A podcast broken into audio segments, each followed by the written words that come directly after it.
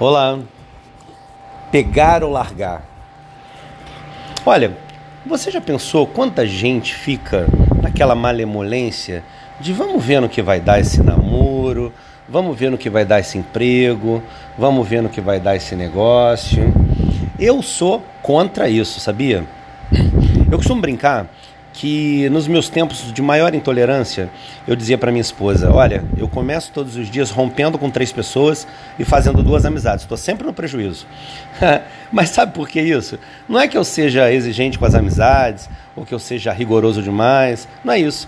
É, é que, na verdade, fazer pontes é para a vida toda. Fazer pontes é difícil. Fazer pontes exige construção permanente. Mas romper não romper é muito fácil, porque quando você identifica que, por exemplo, olha, eu vou ficar numa sala, vou ser aqui reducionista, tá? Eu vou estar numa sala onde não pode fumar e tem uma pessoa que sempre acende um cigarro e eu digo, não quero você nessa sala. É, isso é simples assim, tá bem? Não tem muita conversa fiada sobre isso. Olha, você quer fumar numa sala que não pode fumar, saia. Então, quando eu digo sobre romper, é mais ou menos isso. Se a pessoa não se coaduna com os meus pensamentos em relação a moral, caráter, ética, ela simplesmente não está no meu negócio. Não está no meu escritório, não está na minha empresa, não está nos meus negócios. E dessa forma eu sei exatamente com quem romper.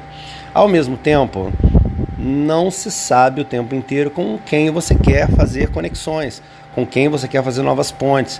Então, por isso, fazer pontes é mais difícil e mais vagaroso do que romper. Só que romper é libertador, gente. Romper é libertador. Pense bem, pode ser que eu, o Luciano Cristão diga para você: não, não, só abra pontes, não feche.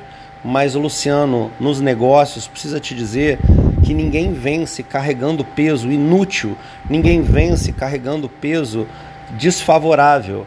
Então, rompa com quem não concatena a ideia com você, rompa com quem não prega os mesmos morais, os mesmos comportamentos morais que você saia dessa, tá certo? É pegar ou largar. Ou você larga e vai adiante, ou você não vai adiante nunca, porque o peso tá grande demais.